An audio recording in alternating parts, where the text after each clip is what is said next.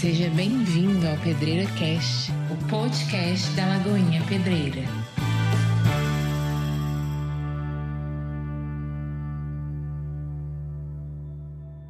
Abra sua Bíblia no livro de Colossenses, capítulo 1. Nós vamos ler a partir do verso 13. Colossenses 1, 13.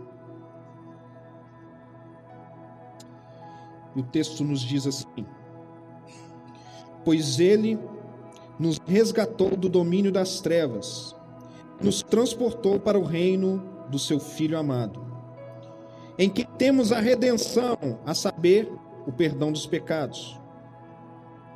Ele é a imagem do Deus invisível, o primogênito sobre a criação, pois nele foram criadas todas as coisas nos céus e na terra, as visíveis e as invisíveis, sejam tronos ou soberanias, poderes ou autoridades. Todas as coisas foram criadas por Ele e para Ele. Ele é antes de todas as coisas e nele tudo subsiste. Ele é a cabeça do corpo, que é a igreja. É o princípio e o primogênito dentre os mortos, para que em tudo tenha supremacia, pois foi do agrado de Deus que nele habitasse toda a plenitude, e por meio dele reconciliasse consigo todas as coisas, tanto as que estão na terra quanto as que estão nos céus, estabelecendo a paz pelo sangue derramado na cruz. Pai, essa é a tua palavra, Deus. Nós cremos que a Bíblia é a palavra de Deus. Nós cremos no poder da palavra de Deus sobre as nossas vidas. Nós cremos que é a palavra de Deus que transforma as nossas vidas. Nós cremos, Pai, que é Cristo aqui dizendo em todo tempo e gritando em todo tempo a respeito da graça e da misericórdia que existe. Pai, nos revele Cristo mais uma vez através das suas escrituras. Nos revele Cristo mais uma vez e que nós possamos ser constrangidos e convencidos do nosso pecado, para que possamos te exaltar e te glorificar, assim como lhe é devido. Em nome de Jesus. Amém. Queridos, nesse tempo, tempo de Páscoa, e é um tempo que, ao mesmo, a mesma maneira que alguns se lembram de Cristo pela Sexta-feira da Paixão, pela Semana da Paixão, muitos simplesmente o esquecem, muitos simplesmente desconsideram e apenas começam a utilizar de pequenas imagens, pequenas representações, representações distorcidas do Cristo. Representações que não levam em consideração quem de fato esse Cristo é. Representações que não levam de fato quem é esse Cristo, quem é o Cristo revelado através das Escrituras. E mais, às vezes nem mesmo nos passa a cabeça acerca de Cristo. Mas a primeira coisa que vem à sua cabeça quando falamos de Páscoa, você pensa no coelhinho, você pensa no chocolate, você pensa nisso tudo. E mais, se você talvez é um pouco mais reticente, Talvez você até pense em algo, mas às vezes você pensa na mesa judaica da, da Páscoa. Talvez você pense ali naquele cordeiro, naqueles pães sem fermento, na erva amarga, no vinho. Talvez você pense naquilo. Talvez você pense que a Páscoa é uma simples festa religiosa. E você acha que é uma oportunidade religiosa.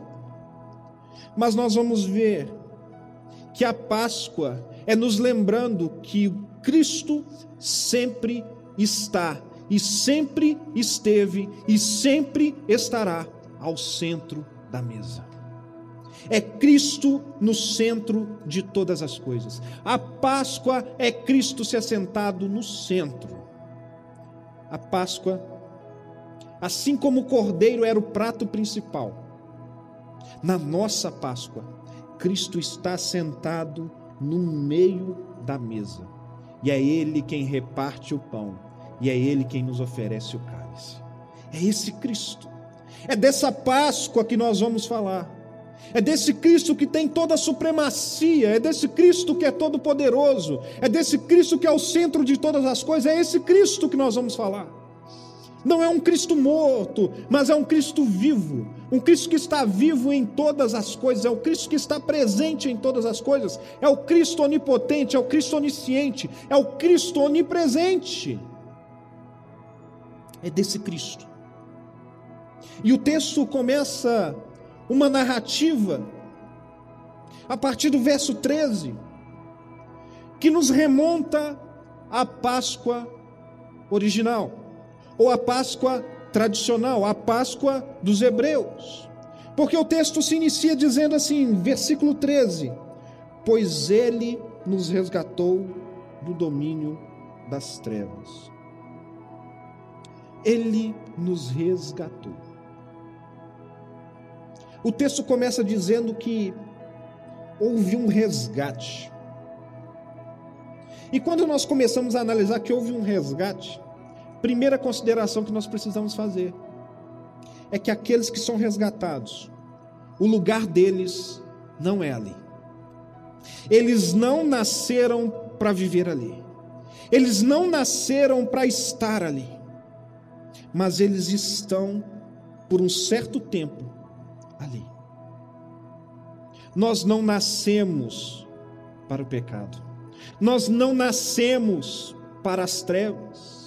Apesar de que fomos dominados por esse pecado, esse pecado nos fez totalmente distorcidos do que realmente fomos criados para ser, porque fomos criados para ser imagem e semelhança de Deus. Mas então, nós não fomos criados para estarmos em um reino diferente do reino de Deus. O meu lugar, o seu lugar, o nosso lugar não é no pecado. Nós não nascemos para o pecado, nós nascemos para a glória de Deus. Nós somos criados para a glória de Deus. Mas a partir do momento em que o homem peca, que o homem cai, ele então se coloca em uma condição que ele não consegue escapar, porque ele está dominado, ele precisa ser resgatado. Ele precisa ser resgatado. E é interessante porque esse verbo utilizado que ele diz, pois ele nos resgatou. Esse verbo resgatou no grego, ele é um verbo passivo. Ninguém resgata a si mesmo. Você deve ter acompanhado, talvez, nessa quarentena aí. Muitos acompanham essa série. Você deve ter acompanhado La Casa de Papel. Muitos acompanham essa série e vocês veem ali diversas artimanhas em que eles vão lá e resgatam um, resgatam outro. Não vou contar como é que funciona a série, não vou contar quem morre, não vou, não vou falar isso. Não vou te dar spoiler, mas é o seguinte: várias pessoas são resgatadas ali. Mas todos que são resgatados, eles não conseguem resgatar a si mesmos. Eles precisam que alguém os resgate. Ele precisa que alguém se mova em direção deles para que possa resgatá-los. Isso se dá porque só alguém que está livre pode resgatar alguém que está preso. Nós estávamos presos mas Cristo nunca esteve preso a nada. Ele nunca esteve acorrentado a nada, nem mesmo a morte, nem mesmo o sepulcro, nem mesmo a cruz. Pôde segurar o Filho do Homem, pôde segurar a Cristo Jesus.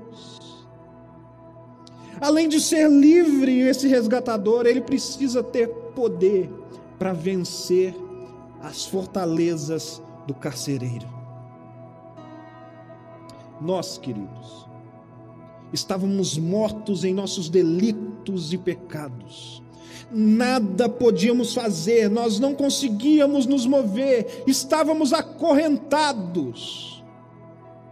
Não tínhamos nenhum poder contra as fortalezas do carcereiro, não tínhamos nenhum poder contra nenhum domínio das trevas e nós necessitávamos da intervenção de Deus, assim como o povo no Egito. o povo no Egito escravizado por anos, os cavalos do Egito, os carros do Egito, um poderio bélico imenso, um poderio econômico, um poderio social imenso, que nos prendia, que prendia esse povo ao Faraó. E então Deus interveio. Deus veio ao favor dos hebreus. Deus veio libertar o povo. Deus veio resgatar esse povo. Russell Shedd diz que Deus, na verdade, montou uma operação de resgate. É como se Deus tivesse tramado um plano para resgatar os hebreus, um plano para resgatá-los de tudo, para resgatá-los do domínio de Faraó, do domínio do Egito. Precisamos reconhecer que estamos presos e que somente Deus pode nos libertar. Entender a Páscoa é entender que, primeiro, nós necessitamos ser resgatados. Nós não nascemos para viver no pecado, querido.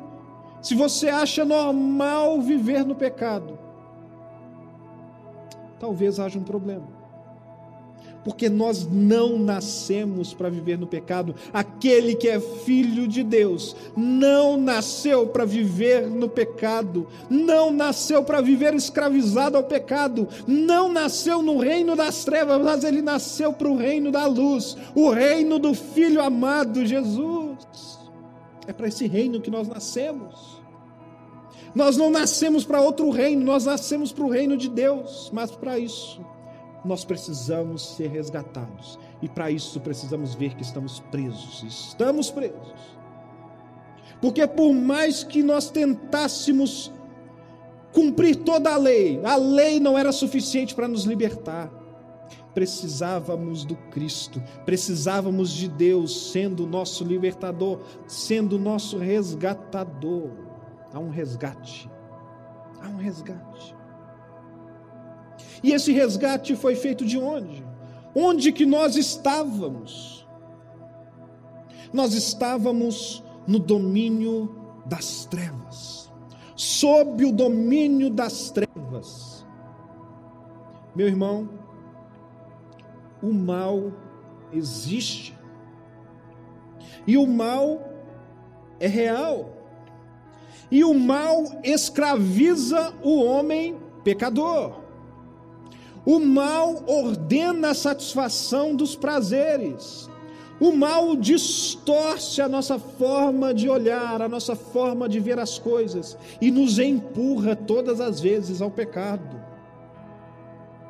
O mal é real. E existe um domínio dele sobre aqueles que são pecadores.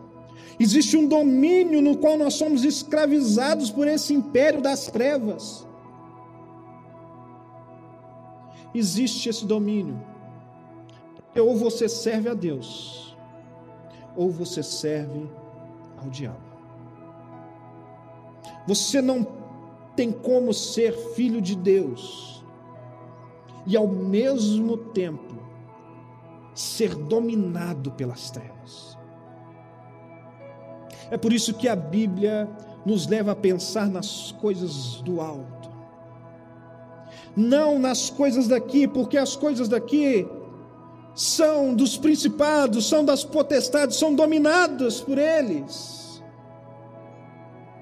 É por isso que o resgate é nos tirar de um lugar de dominação, de um lugar de trevas, de um lugar onde nós não conseguimos enxergar nada, de um lugar onde nós estamos completamente cegos, não conseguimos ver a nossa situação e não conseguimos ver o mundo ao nosso redor. Estamos escravizados, estamos dominados pelas trevas.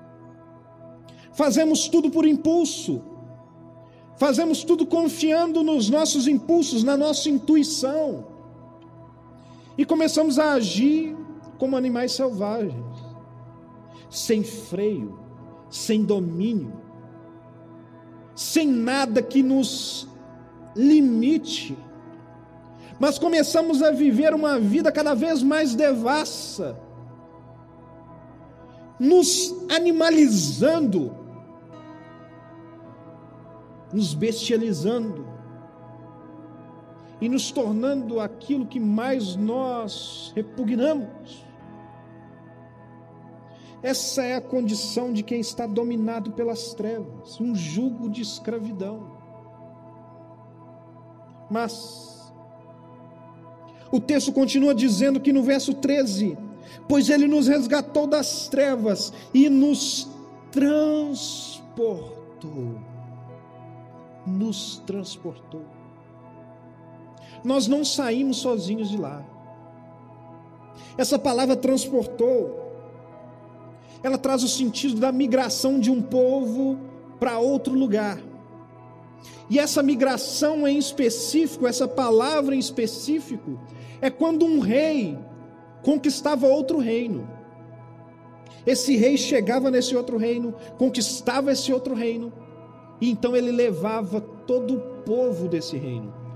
Toda aquela comunidade era levada por esse rei era levada por esse rei para outro lugar, para o lugar onde ele habitava. Nós fomos transportados por Deus. Deus nos conquistou, Deus nos resgatou, Deus veio, interveio no meio das trevas, venceu as trevas e nos transportou, nos migrou como um rei glorioso. Nós migramos isso nos traz esperança porque ele simplesmente não só abriu as nossas cadeias, ele simplesmente não só destronou as trevas sobre nós, ele não simplesmente nos tirou do cativeiro, mas ele mesmo nos tomou pela mão e nos levará pela mão até a terra prometida, nos levará até a nova Jerusalém. Ele ressuscitou para nos levar pelas mãos. Nós vamos ser levados pelas mãos de Jesus até a nossa morada celestial. É aí que nós vamos encontrar o final da história. Não importa se você está vivendo hoje uma vida de pecado, uma vida escravizada pelo pecado, querido, há esperança. E a esperança não é simplesmente te fazer parar de pecar. A esperança é que Ele te faz parar de pecar, Ele te faz parar de ser dominado pelo pecado, e então Ele te pega pelas mãos e te leva até o destino traçado para a sua vida. É assim que Ele faz comigo e com você. É assim que Ele faz, é assim que Ele fez com o povo de Israel. A nossa esperança e a nossa segurança está no fato que Cristo irá nos guiar.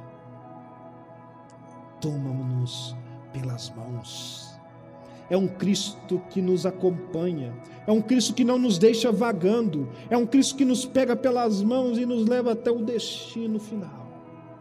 É esse Cristo, é esse o Cristo da Páscoa, que faz essa passagem, que faz essa passagem, essa Páscoa é esse Cristo que nos transporta e nos transporta para o reino do Filho amado. O reino do Filho amado. Quando ele fala em transportar para o reino do seu Filho amado, ele está dizendo: olha, antes vocês estavam dominados pelas trevas, mas agora vocês estarão em um reino. E um reino é muito diferente. Essa mudança, essa passagem, deixar o reino, o domínio das trevas e ir para o reino do Filho do seu amado, implica em mudanças radicais. A primeira mudança radical é uma mudança de senhorio. nós mudamos radicalmente de senhorio quando nós passamos a pertencer ao reino de Jesus, ao reino do Filho amado de Deus. Mudamos radicalmente de senhorio porque agora Cristo é quem é o nosso Senhor. Não somos nós, não estamos agora mais dominados pelas trevas, mas agora nós temos Cristo como nosso Senhor. A sua vida não é mais sua, a sua vida é do Rei. Mas esse reino é muito diferente de uma democracia. Porque nós não estamos falando de uma democracia em que você tem direitos, que eu e você temos direitos a pleitear, que eu e você temos direitos a buscar, que eu e você temos liberdades individuais a serem garantidas. Mas da mesma forma, não é uma ditadura, porque aqui nós não servimos esse rei por medo, nós servimos esse rei porque somos levados a amá-lo como súditos e filhos que são amados pelo Cristo. Nós amamos a Deus porque Ele nos amou primeiro. Essa é a lógica, nós servimos a Deus, nós servimos esse Rei porque nós o amamos. Nós amamos o nosso Rei. E é por isso que nós servimos. É por isso que nós obedecemos. É por isso que nós o seguimos. E isso implica também uma mudança de devoção, uma mudança radical de devoção. Agora,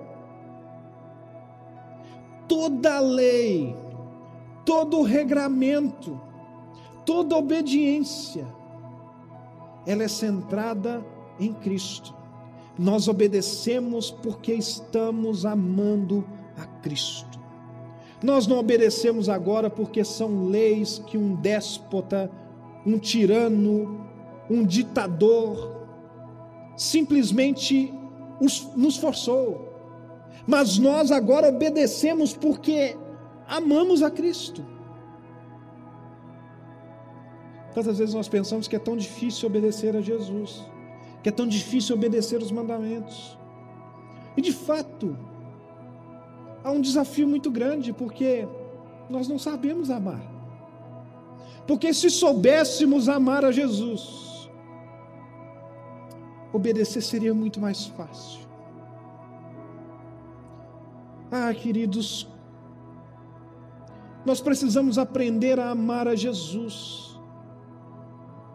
Ao invés de você tentar se esforçar em todo tempo, em observar as leis em todo tempo, se esforce em amar a Jesus.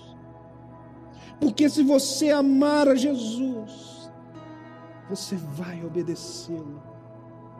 Essa obediência é resultado do amor que nós temos a esse Rei. Nós amamos a Cristo Jesus, porque Ele nos amou primeiro. Nós mudamos radicalmente também o nosso lugar na história. Quando mudamos do domínio das trevas para o reino do Filho do seu amor, agora nós estamos em Cristo, e é Cristo quem cuida de nós, querido. Você faz parte de um reino em que esse rei cuida de você, e esse rei é o rei de todo o universo. Ele sabe de tudo, Ele sabe de tudo que está acontecendo na sua vida, Ele cuida de você. Ele cuida de mim, Ele cuida de você, Ele te guarda, Ele te livra. É esse rei. E esse rei nos leva a uma retomada de destino. Por quê? Porque antes o nosso destino era sermos massacrados, oprimidos pelo pecado, sermos destruídos pelo pecado, sermos amassados pelo pecado. Mas agora, o nosso eu é destruído, mas pelo amor de Cristo em nós. Um amor que é tão forte, um amor que é tão profundo, que ele não divide você com ninguém. Ele quer o seu coração por inteiro. É um amor que toma a força o seu coração por inteiro. E é por isso que nós não conseguimos resistir a Ele. Quando o amor de Deus nos encontra, Ele nos arranca de tudo onde nós estamos, nos arranca de toda segurança, nos arranca de todo ego. Esse amor é o amor mais ciumento do mundo. Esse amor é o amor absurdo de Deus. Absurdo. Porque nós não merecíamos. Mas mesmo assim, Ele nos leva para um lugar de amor. Porque é no reino do Filho amado nós temos um novo dom. E por isso, nós devemos viver de acordo com a vontade dele. E no verso 14, ele começa a dizer que em quem temos a redenção, a saber, o perdão dos pecados. Não bastando Deus nos ter resgatado, nos tirado do império das trevas, do império do pecado, e nos levado para o reino do Filho do seu amor, Ele também nos perdoou. Além de sermos livres do pecado, toda escrita de pecado, ou seja, todo pecado que um dia já foi cometido, esse já está perdoado. Já foi perdoado. Já foi perdoado. Esse perdão dos pecados, essa redenção, a saber, a perdão dos pecados, é Ele apagando todo escrito de dívida que eu e você tínhamos, pelo fato de já termos nascido pecadores. É como se você tivesse cometido um crime terrível, e da noite para o dia, um rei decide entrar na cadeia, destruir todas as cadeias, destruir todos os grilhões, todas as correntes, lhe pegar pela mão, te amar como um filho e te levar para fora. E ele pegar tudo aquilo que você fez, o crime que você cometeu, o crime terrível que você cometeu, e ele rasgar essa ficha criminal, anular esse crime.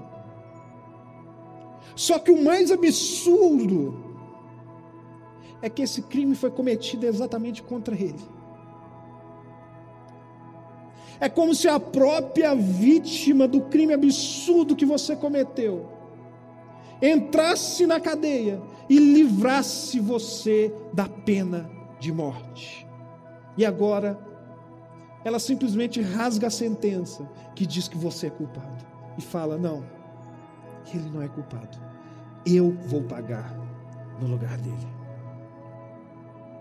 É esse tamanho de amor, é esse tamanho de perdão que nós recebemos. E o perdão ele só se dá por meio de um pagamento. Para haver perdão é necessário pagamento. E esse pagamento não foi dado ao diabo. Não era o diabo que era o credor desse pagamento. Mas esse pagamento foi dado ao próprio Deus. Porque Deus ele tomou as nossas vidas à força das trevas. Então não tem essa ideia de que as trevas comemoraram ou que as trevas estavam exultando quando Jesus estava sendo entregue. Não, as trevas sabiam exatamente que Deus estava sendo pago pelo pecado de toda a humanidade.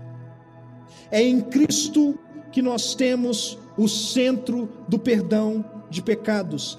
Cristo é o centro da redenção. É nesse Cristo que nós temos o perdão de pecados.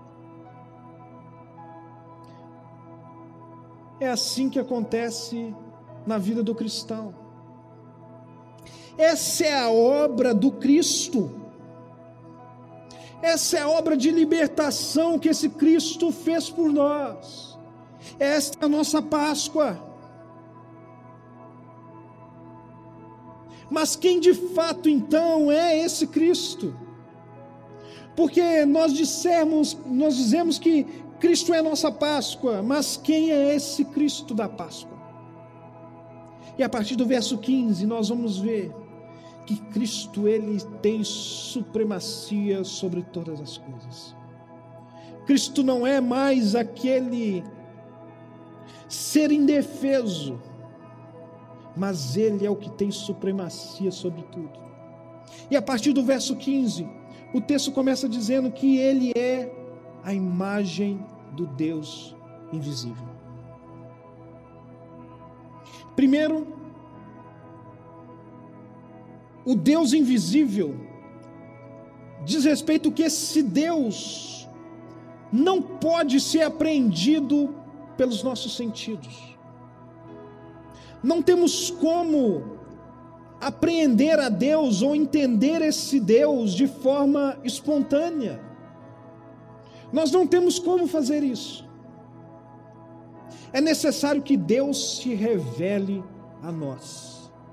Ele é a imagem do Deus invisível. Nós precisamos que esse Deus seja traduzido a cada um de nós, seja traduzido na realidade de todos nós, em todos os seus atributos. É fato que, quando nós lemos no texto, ele diz: Ele é a imagem do Deus invisível. Nós às vezes olhamos para isso e falamos assim: Nossa, mas nós também somos imagem e semelhança de Deus. Nós também somos essa imagem e semelhança desse Deus. Mas nós temos que entender que esse texto trata da seguinte forma: a palavra imagem aqui é a palavra eikon. E essa palavra diz respeito à matéria mais essência.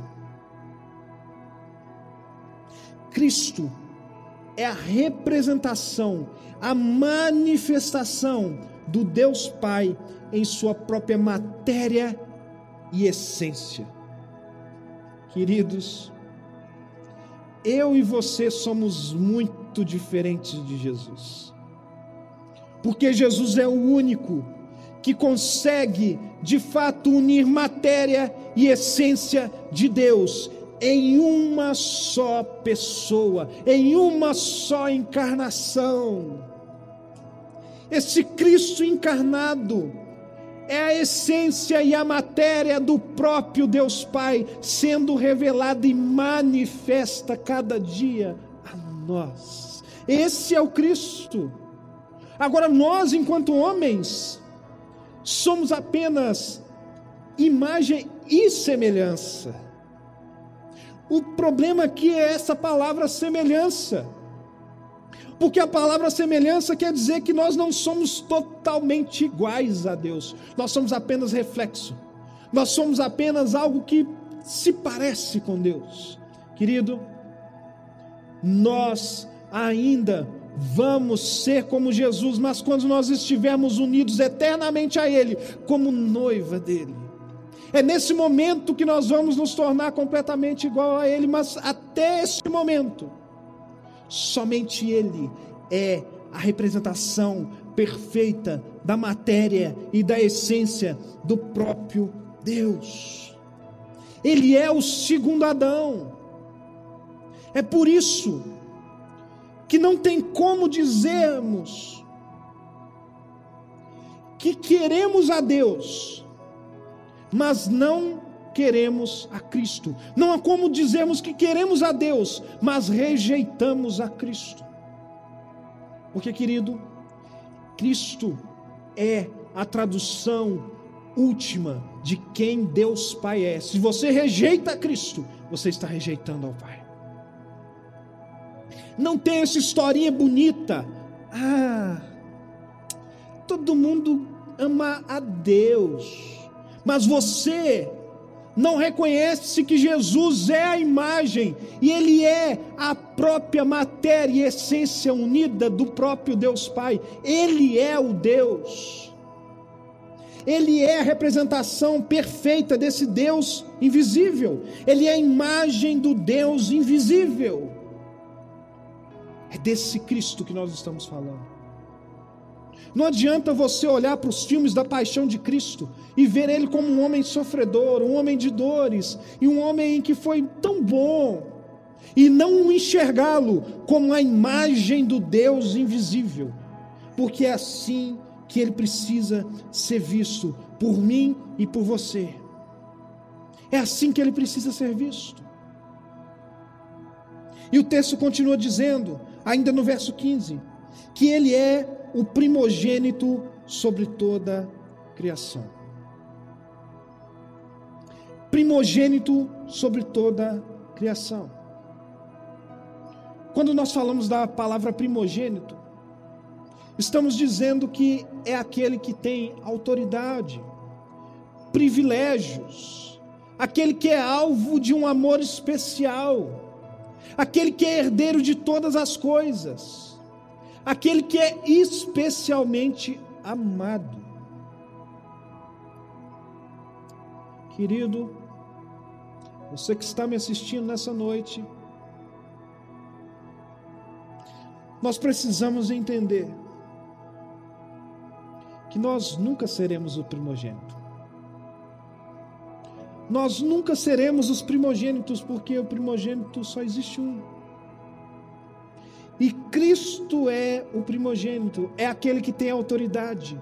Ele tem autoridade sobre mim e sobre você. É o único que tem os privilégios. Ele tem os privilégios de ser o primogênito.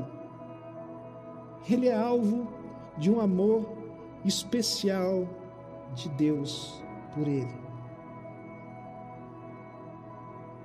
Cristo é amado especialmente por Deus. Cristo é o próprio amor de Deus totalmente encarnado. É por isso que quando nós estamos unidos a Cristo, nós estamos unidos a um amor absurdo, a um amor que nós não conseguimos medir. E somente quando nós estamos unidos a Cristo é que podemos, de fato, receber deste amor. É que de fato podemos ser amados como Jesus é amado por Deus. O amor de Deus pelo primogênito é um amor especial. Mas graças a Deus que nós podemos nos unir a Cristo e sermos amados por Deus Pai. Da mesma maneira, Ele sendo herdeiro de todas as coisas, Nada do que temos, nada do que existe é nosso. Tudo isso é uma herança de Cristo. Tudo isso é uma herança que Cristo tem. Nós não temos direito sobre essas coisas. Nós não temos direito sobre essa herança. Nós apenas temos direito de cuidar dessas coisas, de sermos mordomos dessas coisas de Jesus. Tudo é de Jesus. Tudo pertence a Jesus. Inclusive eu e você. Nós pertencemos a Jesus. Por quê? Porque nele foram criadas todas as coisas nos céus e na terra Todas as coisas foram criadas nele. Isso nos leva a concluir que antes de tudo existir, ele já existia. Antes de tudo vier a existir, ele já estava lá. Ele não precisa de nada que nós temos para oferecer para ele. Ele é suficiente eternamente. Sempre foi suficiente.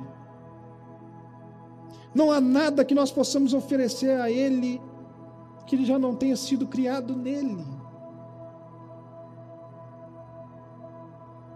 Queridos, a grandeza desse Cristo é enorme, absurda, porque nele tudo foi criado, todas as coisas estão nele, nada do que existe está fora dele. Todo o universo, todas as bilhões de estrelas estão nele. É sobre esse Cristo que nós estamos falando.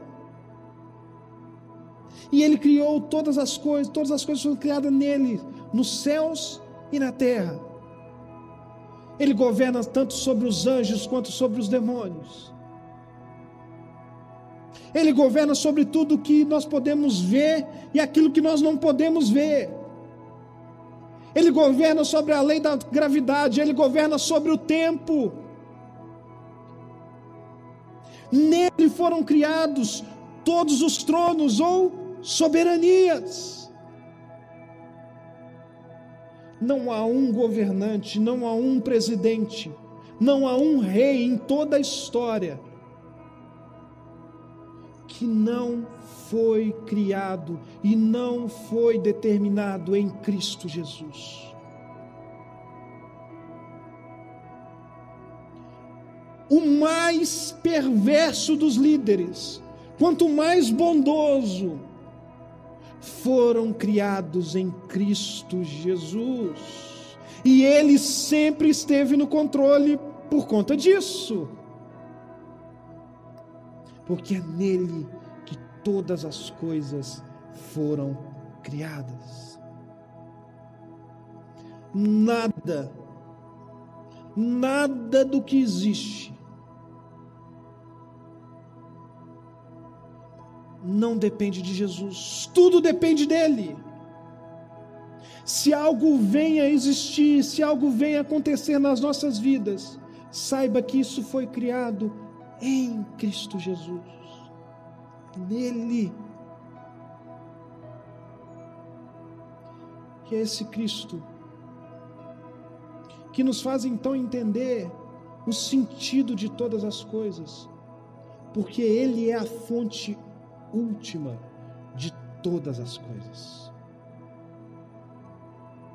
Às vezes nós vemos um mundo de caos, um mundo onde nós olhamos e não sabemos para onde ele vai. Mas, querido, cada centímetro quadrado desse mundo foi criado em Cristo Jesus. E tudo veio dele. Por quê? Porque ele é antes de todas as coisas. Ele é antes de todas as coisas. Ele sempre foi, sempre foi quem Ele é. Se você hoje é chamado a fazer algo para Ele, é porque Ele graciosamente e misericordiosamente está lhe dando uma oportunidade de participar de um plano eterno que Ele mesmo já arquitetou. Entenda que esse plano, nós somos participantes e privilegiados de participar dele. E toda a glória é dele. Porque nele tudo subsiste. Tudo subsiste. Quando o autor diz que nele tudo subsiste, ele está dizendo que tudo só existe, tudo continua existindo, tudo continua se movendo nele. É como se esse universo todo estivesse ligado por aparelhos a Cristo. Se você retira Cristo desse mundo, se você se fosse possível retirar Cristo desse universo, esse universo deixaria de existir no mesmo momento. Porque tudo depende dele. Se Cristo se ausentasse por um só segundo, tudo estaria perdido. É por isso, querido, que nós podemos confiar que Cristo está conosco, Cristo está presente. Cristo é presente. É Ele que nos sustenta, é nele que nós subsistimos. Nós não subsistimos nas nossas forças, nós não subsistimos nos nossos pés, no nosso braço, naquilo que podemos fazer, nas nossas obras. Nós subsistimos em Cristo. Nós estamos ligados por aparelhos a Cristo. E assim é que nós vivemos. E no verso 18 ele diz que ele é a cabeça do corpo, que é a igreja. Quando ele traz a ideia de cabeça, ele está trazendo a ideia de governo, mas também a ideia de que a cabeça é a fonte de toda a dignidade. Você já deve ter observado que quando um rei é coroado, essa coroa não é colocada no braço, não é colocada no pé, não é colocada nos ombros, mas a coroa de um rei é colocada sobre a cabeça. Isso porque a ideia é que a cabeça é a fonte de toda a dignidade do restante do corpo. Ou seja, se a cabeça é digna, todo o restante é digno. Querido, a minha e a sua dignidade vem de Cristo. Nós não somos dignos em nós mesmos. Nós não somos dignos por nós mesmos. Nós não conseguimos ser dignos separados de Cristo. Só há dignidade quando nós estamos unidos à cabeça, que é Cristo. E a única forma de sermos unidos à cabeça, que é Cristo, é sermos igreja. Porque Ele é a cabeça do corpo, que é a igreja. Ele não diz que esse corpo é um clube social. Ele não diz que esse corpo é uma religião. Ele não diz que esse corpo é um partido político, ele não diz que esse corpo é um time de futebol.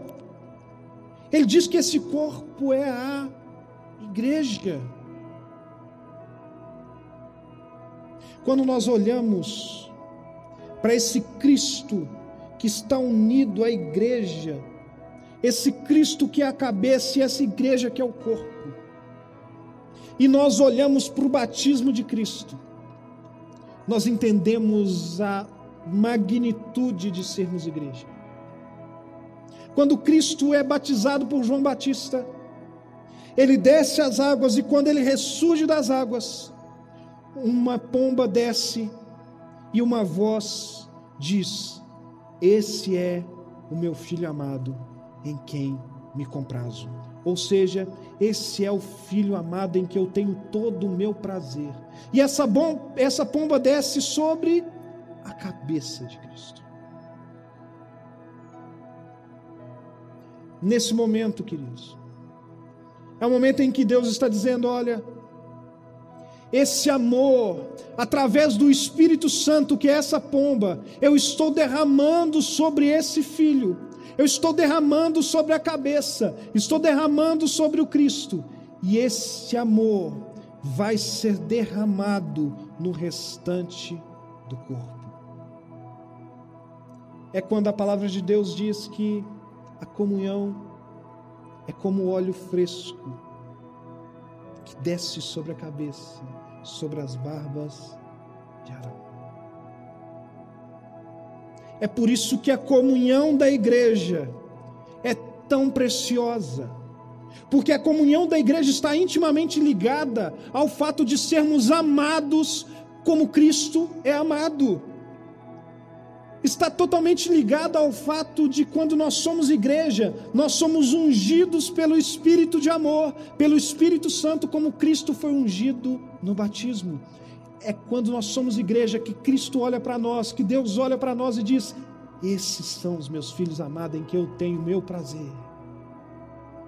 É só assim, não tem outra forma. É só dessa forma pela qual nós temos dignidade é a única forma de sermos unidos a esse Cristo. E a garantia é que essa cabeça não pode se separar do corpo. Querido, uma vez você unido a Cristo, você nunca mais será separado dele, porque a cabeça dele não vai ser retirada. Você está unido eternamente em Cristo. Nós estamos unidos a essa cabeça que é o Cristo, o Supremo, o Supremo sobre todas as coisas. O que é dono da igreja. Às vezes, nesse tempo tão desafiador,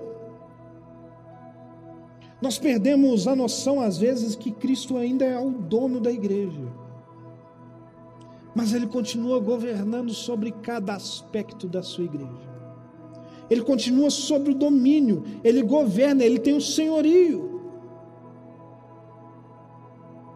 Mas isso deve nos lembrar que temos uma responsabilidade.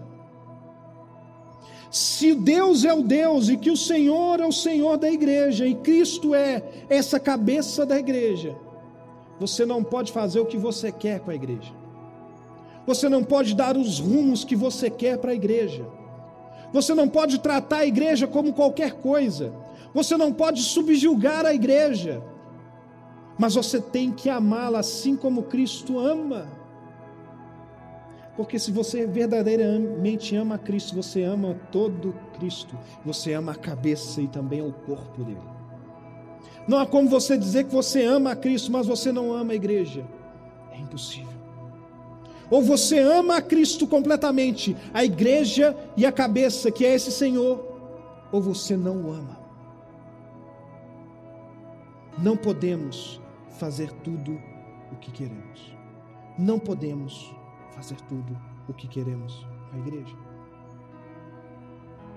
E o texto continua dizendo, ainda no verso 18: é o princípio e o primogênito dentre os mortos.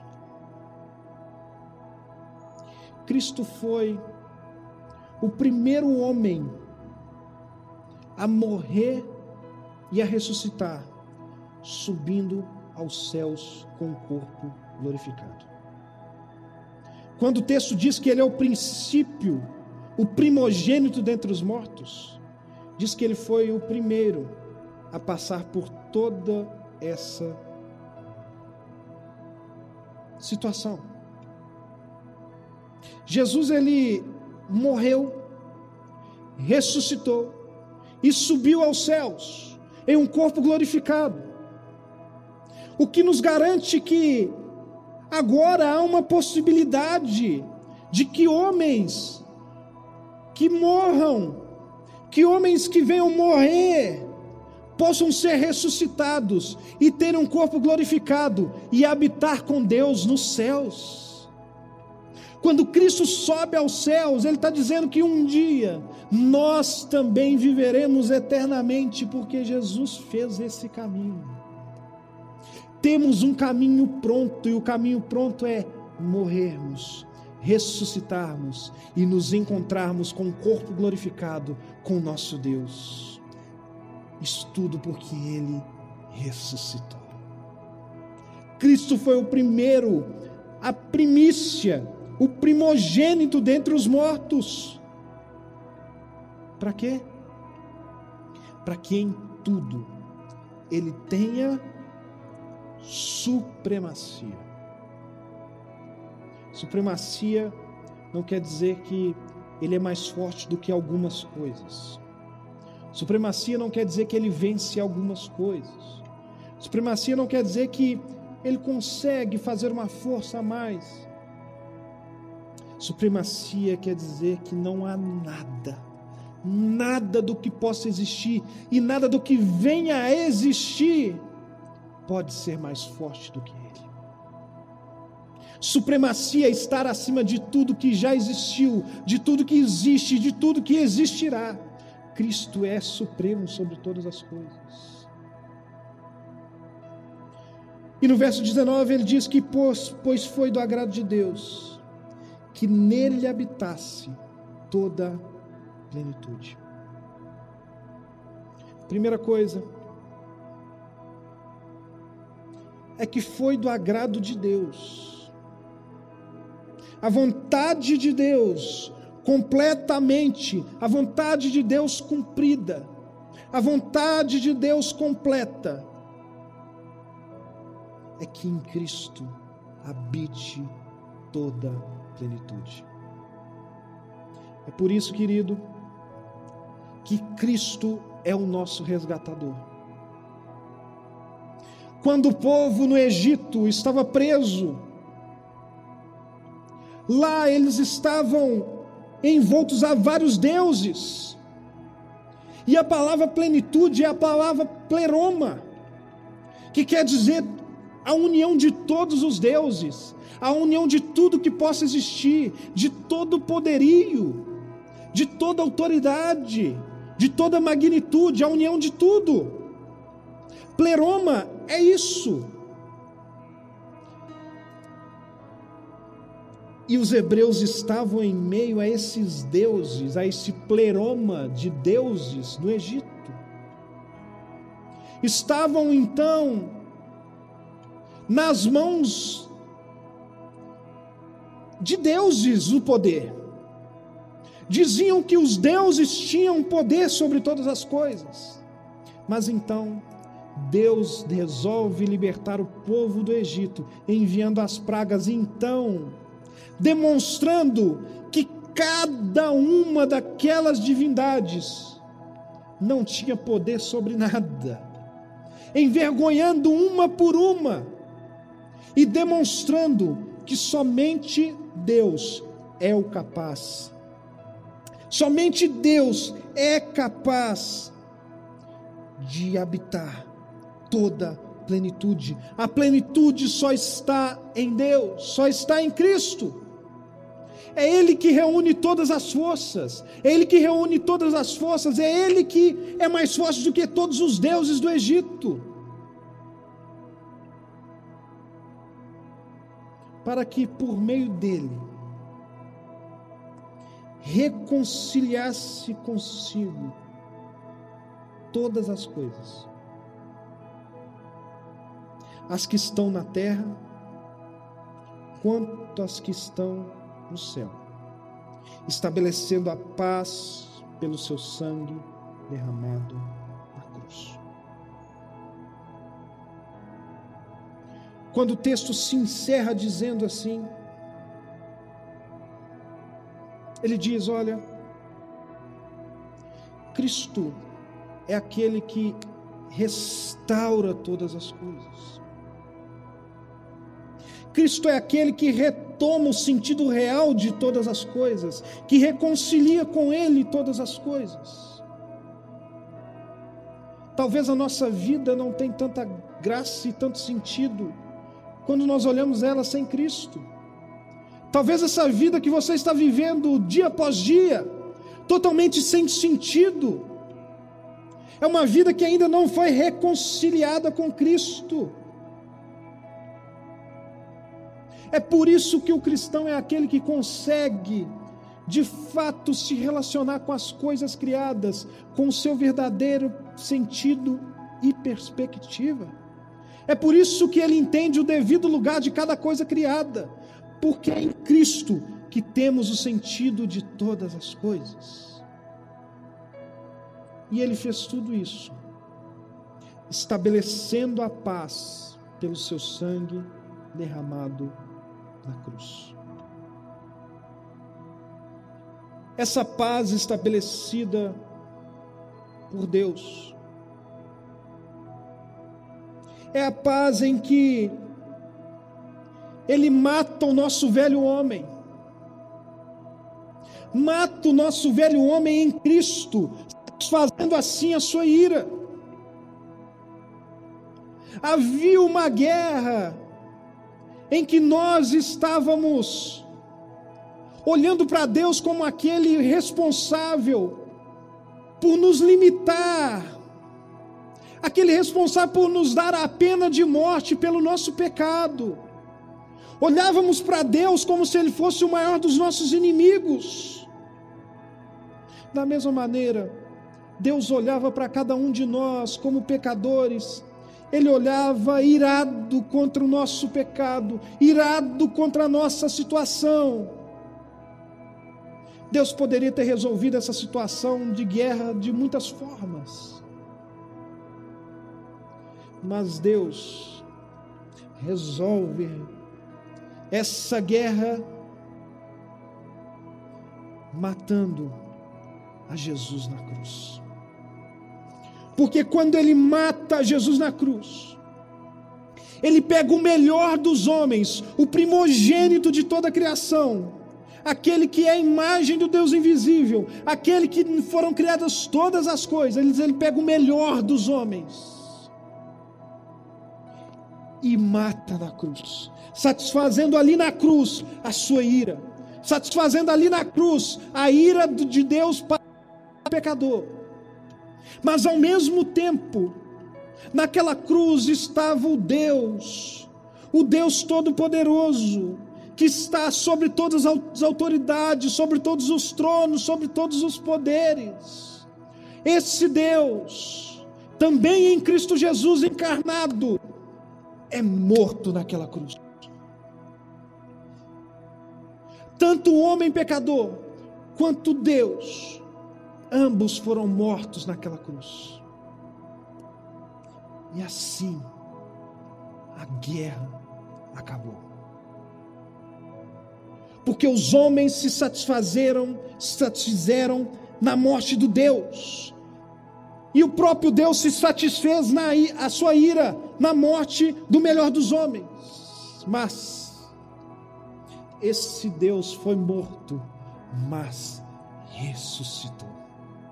Ele não ficou morto. A cruz foi apenas uma passagem uma passagem na qual ele estabeleceu a paz, uma paz dos homens para com Deus, de Deus para com os homens, e também uma paz dos homens para com o seu próximo. É por isso que a cruz nos lembra da última noite do Egito, da última noite do povo no Egito.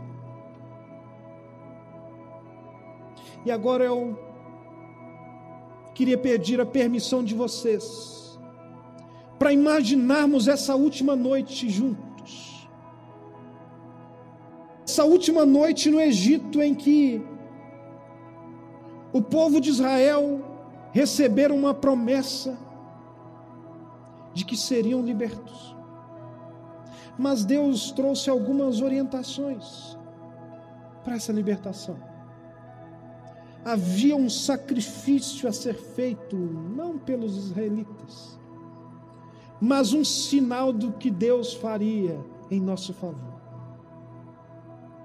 Deus ordena a Moisés para que um cordeiro fosse separado, e esse cordeiro tinha que ter até um ano.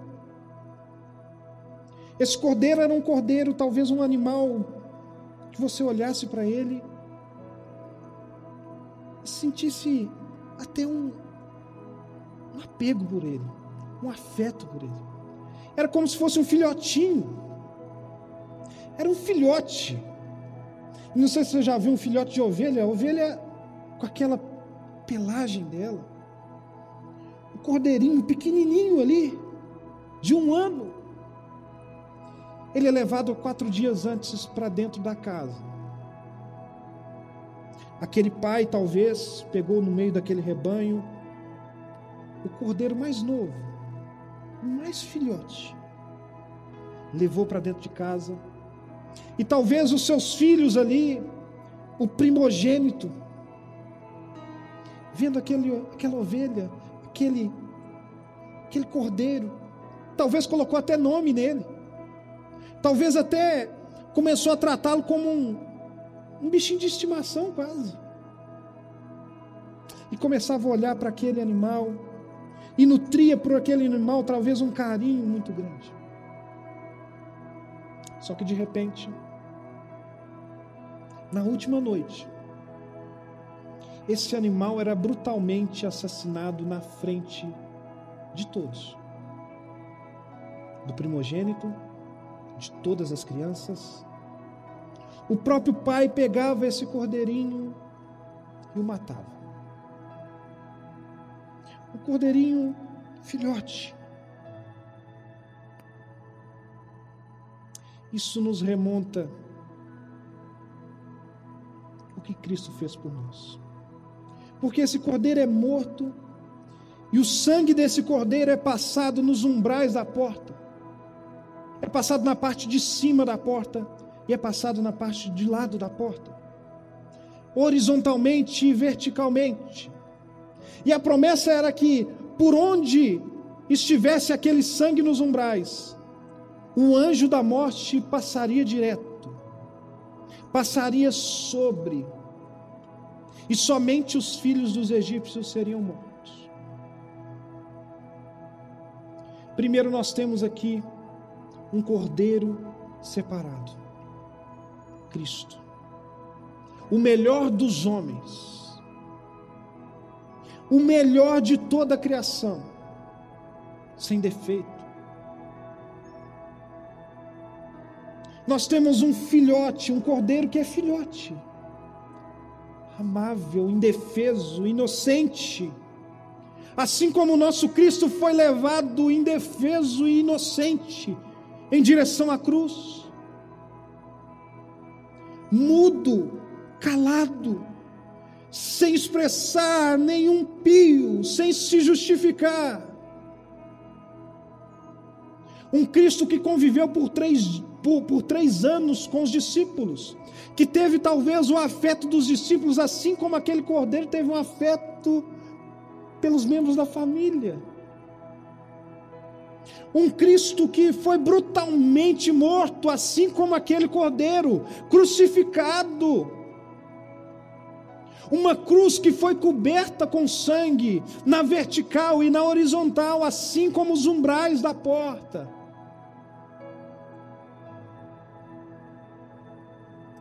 E temos tudo pronto. No dia seguinte, todos acordam de madrugada e veem que os primogênitos do Egito haviam morrido. Mas os primogênitos de Israel acordam e estão vivos. Isso nos mostra que em Cristo nosso velho homem foi morto na cruz, mas em Cristo, nós, como primogênitos de Israel, podemos ressuscitar como novas criaturas. Agora o que vive não é mais aquele primogênito de, do Egito. Quem vive em nós é o primogênito de Israel, é a nova criatura em Cristo Jesus. É nele agora que nós vivemos nós olhamos para o Cristo e vemos que ele foi morto no nosso lugar, e essa ira do Senhor passou por cima e nos poupou. Essa ira não nos alcançou, nós fomos poupados pelo sangue de Jesus. Querido, é esse sangue, é esse Cristo no centro da refeição da Páscoa, o Cordeiro no centro da mesa da Páscoa, é o mesmo Cristo no centro da ceia do Senhor. É o mesmo Cristo. Cristo está presente em toda a Escritura, do início ao fim, de capa a capa. Não há como não enxergarmos a Cristo desde o início. Aliás, é possível. Quando nossos olhos estão na escuridão do reino das trevas, quando nossos olhos estão na escuridão do domínio das trevas, nós não conseguimos enxergar o Cristo redentor, o Cristo que nos resgatou.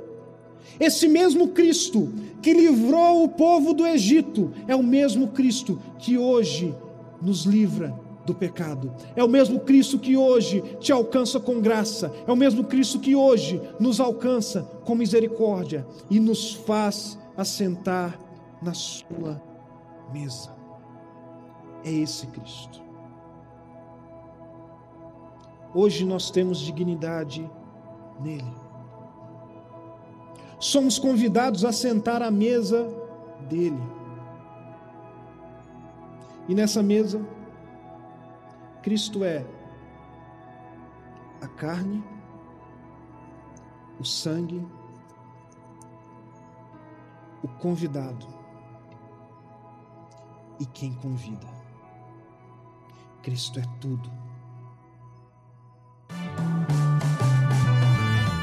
Lagoinha Pedreira, da favela para o mundo.